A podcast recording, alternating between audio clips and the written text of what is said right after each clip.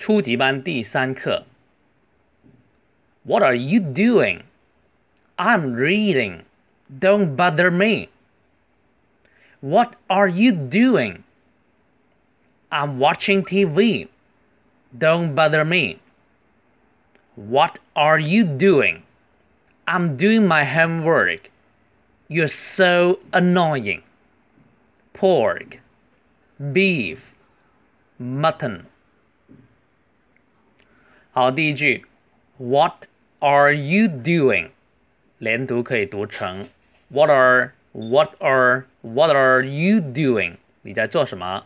我们经常要用到的哈。What are you doing？I'm reading。我在看书。看书是 read read。如果正在做什么，像后面又加个 i n g，就加个 in。I'm reading。 Don't bother me，不要打搅我。这个 bother 要注意那个要咬舌头 the the bother don't bother me. What are you doing? I'm watching TV. 我在看电视。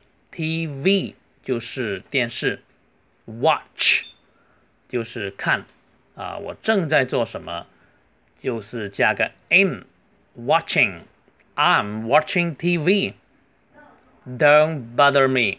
别打搅我。What are you doing? What are you doing? I'm doing my homework. 我在做作业。You are so annoying. 你太烦人了。问来问去哈，annoying 就是烦人。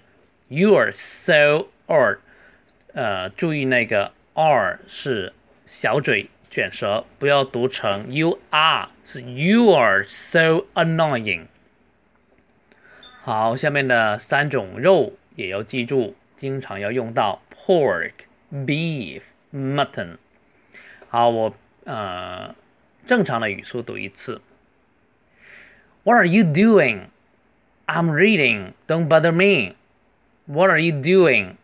I'm watching TV. Don't bother me. What are you doing? I'm doing my homework. You are so annoying. Pork beef, mutton,